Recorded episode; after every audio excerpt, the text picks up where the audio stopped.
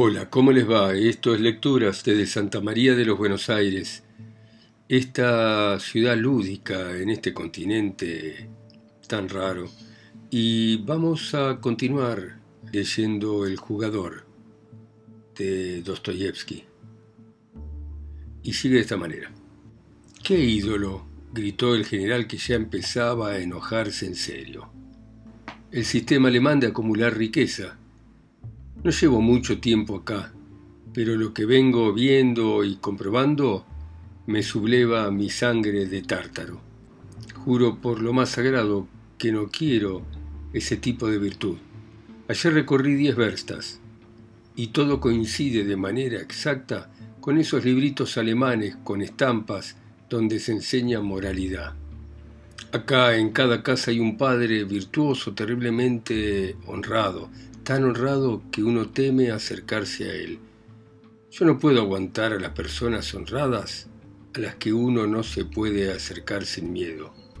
Cada uno de esos padres tiene su familia, y durante las noches toda la familia lee en voz alta libros de doctrinas sanas. Sobre la casita están los castaños y los olmos. Está la puesta del sol, la cigüeña en el tejado y todo es tan conmovedor y tan poético. No se enoje, general. Permítame decirle o contarle todavía algo que lo va a conmover más. Recuerdo que mi padre, que descanse en paz, también bajo los árboles del jardín nos solía leer a mi madre y a mí durante las tardes o las noches libros parecidos. Me parece que estoy en condiciones de juzgar eso de manera adecuada. Ahora déjeme decirle, cada familia de acá está en una esclavitud completa y bajo la sumisión del Padre. Todos trabajan como animales de tiro y todos ahorran como judíos. Supongamos que el Padre acaparó X cantidad de gulden y que ahora piensa dejarle al hijo mayor el oficio o sus tierras. No le da una dote a la hija y ésta se queda para vestir santos. Venden al hijo menor como soldado o como sirviente y el dinero lo agregan al capital. Aquí sucede acá, al menos eso me enteré.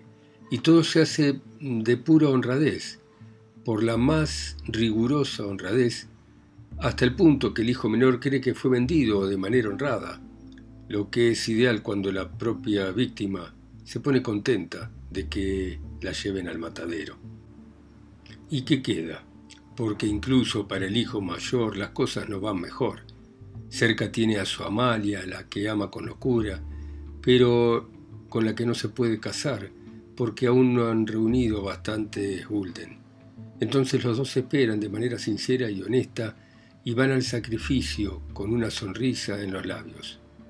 A Amalia las mejillas se le hunden, cada día más flaca, y por fin al cabo de veinte años mejora la prosperidad. Se acumularon gulden de manera virtuosa y honesta. El padre bendice a su hijo mayor que llegó a la cuarentena y Amalia, que con 35 tiene el pecho hundido y la nariz roja. En esa ocasión echa unas lágrimas, pronuncia una homilía y muere. El hijo mayor entonces se convierte en un virtuoso padre y de nuevo el círculo. De esta manera, al cabo de 50 o 60 años, el nieto del primer padre junta efectivamente un capital adecuado que lega a su hijo, este al suyo, este al otro, y al cabo de algunas generaciones sale un varón Rothschild o una Hope y compañía o algo similar. Bueno, no dirán señores que no es un espectáculo increíble. Trabajo continuo durante dos siglos, Inteligencia, honradez, constancia, paciencia, fuerza voluntad, cálculo y una cigüeña en los tejados. ¿Se puede pedir algo más? Nada supera esto, y con ese criterio los alemanes juzgan a todos los que son un poco diferentes a ellos y los castigan. Bueno, así es la cosa, señores. Yo prefiero por mi parte armar una juerga a la rusa o hacerme millonario con la ruleta. No me interesa llegar a ser Hope y compañía después de cinco o seis generaciones. Necesito el dinero para mí y no me considero indispensable para nada, ni siquiera me siento subordinado al capital. Sé que he dicho un montón de cosas tontas, pero en fin, ¿qué le va uno a hacer? Esto es lo que pienso. Yo no sé si usted tiene mucha razón con lo que ha dicho, dijo el general pensativo, pero lo que sí sé que empieza a hacerse el tonto de un modo que no aguanto, y eso ocurre en cuanto uno le da la mayor oportunidad de...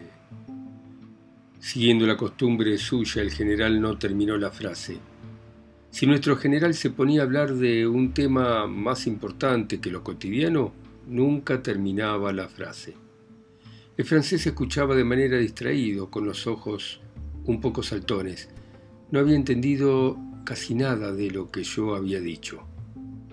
Polina miraba la escena con una altiva indiferencia. Parecía no haber oído mis palabras ni nada de lo que se había dicho en la mesa. Estaba más distraída que de costumbre, porque nos bien nos levantamos me mandó que fuera con ella a pasear. Recogimos a los niños y fuimos a la fuente del parque. Como estaba excitado sobremanera, pregunté de manera estúpida y grosera por qué el marqués de Grie, nuestro francés, no solo no la acompañaba ahora cuando iba a alguna parte, sino que ni siquiera hablaba con ella durante días enteros. Porque es un imbécil, fue la sorprendente contestación. Hasta ahora nunca la había oído hablar de, de Grie de esa manera. Me quedé callado por miedo a entender su irritación. ¿Ha notado que hoy no se llevaba bien con el general? ¿Usted quiere saber de qué se trata? respondió con un tono enojado, seco. Usted sabe que el general tiene todo hipotecado con el francés. Toda su hacienda es del francés. Si la abuela no muere, el francés se va a quedar con todo el hipotecado. Ah, con qué es verdad que está todo hipotecado. Ah, lo había escuchado, pero no sabía si era cierto. Sí, es cierto. Si es así, adiós a Madame Blanche, dije yo. En ese caso no va a ser generala. Creo que el general está tan enamorado que se podría llegar a pegar un tiro si Madame Blanche se va. Enamorarse así a su edad es muy peligroso. Yo también creo que algo le puede ocurrir dijo pensativa Polina Alexandrovna. Qué bueno sería, dije. No hay manera más obvia de demostrar que se iba a casar con el general solo por el dinero. Aquí ni siquiera se han observado las buenas maneras, todo ocurrió sin ceremonia, qué cosa más rara. Y en cuanto a la abuela, ¿hay algo más indecente o más grotesco que mandar telegrama tras telegrama preguntando si ha muerto? ¿No le parece, Polina Alexandrovna? Todo eso es tan tonto. Me interrumpió con repugnancia, pero me asombra que usted esté de tan buen humor. ¿Por qué está tan contento? ¿No será porque perdió mi dinero? ¿Por qué me lo dio para que lo perdiera? Ya le dije que no puedo jugar por otros y mucho menos con su dinero. Obedezco que usted me mande, pero el resultado ya no depende de mí. Le advertí que no iba a resultar nada positivo. Dígame, ¿le duele haber perdido tanto dinero? ¿Para qué necesita tanto? ¿Por qué me pregunta todo eso? Porque usted misma me prometió que me iba a explicar. Estoy completamente seguro de que voy a ganar en cuanto empiece a jugar por mi cuenta. Y tengo 14 Federicos de oro. Entonces, pídame lo que necesite. Hizo un gesto de desprecio. No se enoje conmigo, continué, porque le propongo esto. Estoy convencido de que para usted no soy nada, es decir, de que a sus ojos no soy nada, que incluso usted puede tomar plata de mí. No tiene por qué ofenderse por un regalo mío. Además, perdí su dinero. Me miró rápido y notó que yo hablaba irritado y sarcástico y de nuevo me interrumpió. No hay nada que a usted le pueda interesar de mi vida. Si lo quiere saber, tengo deudas. Pedí prestado y lo quiero devolver. Tuve la idea temeraria, extraña, de que aquí podría ganar en el juego, no sé por qué tuve la idea, pero creí en ella porque no tengo otra alternativa. O porque era absolutamente necesario ganar, contesté. Por lo mismo que el que se ahoga se agarra a un tronco, un palo. Confiese que si no se ahogara, no creería que un tronco es algo que la puede salvar. Polina se sorprendió. Pero si usted pone sus esperanzas en lo mismo, dijo. Hace quince días me dijo que estaba completamente convencido de que aquí iba a ganar a la ruleta y trató de convencerme de que no pensara que estaba loco. ¿Hablaba en broma entonces? Recuerdo que hablaba tan serio que era imposible creer que era una mentira. Es verdad, todavía tengo la certeza de que voy a ganar, contesté pensativo. Confieso que ahora le tengo que hacer una pregunta. ¿Por qué la pérdida estúpida de hoy no me dejó una duda? Sigo pensando que tan pronto comience a jugar por mi cuenta, voy a ganar. ¿Por qué está tan convencido? Si puede creerlo, la verdad no lo sé. Solo sé que necesito ganar, que es también mi única salida. Eso es lo que me parece. Es decir, que para usted también es necesario, y por eso está tan fanáticamente seguro. Apuesto a que duda de que soy capaz de sentir seriamente algo. Me da igual, contestó Polina, indiferente, en voz baja. Bueno, si quiere, sí. Dudo que algo serio tenga usted en la cabeza. Usted puede mostrarse preocupado, pero no en serio. Usted es un hombre inestable, desordenado. ¿Para qué quiere la plata? Entre las razones que usted me dijo, no encontré ninguna que fuera seria. A propósito, decía usted que necesitaba pagar una deuda. Buena deuda será. No será con el francés, ¿no? Interrumpí. ¿Qué preguntas son esas? Hoy está usted más maleducado que de costumbre. ¿No estará borracho? Ya sabe que me permito hablar de cualquier cosa y a veces lo hago de manera muy franca. Soy su esclavo, y no importa lo que dice un esclavo. Además, un esclavo no ofende a nadie. Estupideces. No aguanto esa teoría suya sobre la esclavitud. Mire que no hablo de mi esclavitud porque me guste ser esclavo suyo. Hablo como un simple hecho que no depende de mí. Dígame, sin rodeos, ¿por qué necesita dinero? ¿Y usted por qué quiere saberlo, Polina? le contesté. Como quiera, respondió con un movimiento orgulloso de la cabeza. Usted no tolera la teoría de la esclavitud, pero exige esclavitud. Usted dice, conteste, no piense. Bueno, ¿por qué necesito dinero? me pregunta. ¿Cómo que por qué? Porque el dinero es todo en la vida. Entiendo, contestó Polina, pero no hasta el punto de volverse loco por el deseo de tenerlo. Porque usted llega hasta la locura, hasta el fatalismo. En todo eso hay un motivo especial, pero Dígamelo, quiero saberlo. Empezaba a enojarse, y a mí me gustaba mucho que me preguntase las cosas acalorada. Claro que hay un motivo, dije, pero no sé cómo explicarlo. Solo sé que con plata voy a ser para usted otro hombre y no un esclavo. ¿Y cómo va a conseguir usted eso? Se rió Polina. ¿Que cómo lo voy a conseguir? ¿Usted no entiende siquiera que yo pueda conseguir que no me mire como un esclavo eso es lo que no quiero. No quiero que me mire más como un esclavo. Paulina me observó. Pero usted decía que consideraba a esa esclavitud como un placer. Y así lo pensaba yo también. Así lo pensaba usted, dije con raro deleite. Ah, qué linda esa ingenuidad suya, con que sí, sí, usted mira a mi esclavitud como un placer hay placer, sí, cuando se llega al colmo de lo insignificante y de lo humilde, seguí en mi delirio. ¿Quién sabe? Quizá también lo haya en el látigo cuando se hunde en la espalda y arranca carne. Pero quizá quiero probar otro placer hoy a la mesa, delante suyo. El general me sermoneó a cuenta de los 800 rublos anuales que ahora puede que no me pague. El marqués de Grie me miró alzando las cejas y ni me vio siquiera, y yo por mi parte quizá tenga un deseo imperioso de tirarle la nariz al marqués de Grie delante de usted. Palabras propias de un chico, contestó Polina. En todas situaciones es posible comportarse de manera digna, y si hay lucha, que sea noble y que no sea humillante. Usted viene derechito con un manual de caligrafía. Usted supone que no sé comportarme de manera digna, contesté. Es decir, que podría ser un hombre digno, pero que no sé comportarme de manera digna. Tal vez sea verdad, sí. Todos los rusos son así y le voy a decir por qué. Porque están demasiado bien dotados, son versátiles y siempre encuentran una forma de buena crianza. Y es cuestión de forma. La mayoría de los rusos estamos tan bien dotados que necesitamos genio para lograr una forma de buena crianza. Ahora, en general lo que falta es genio, porque se da de manera rara.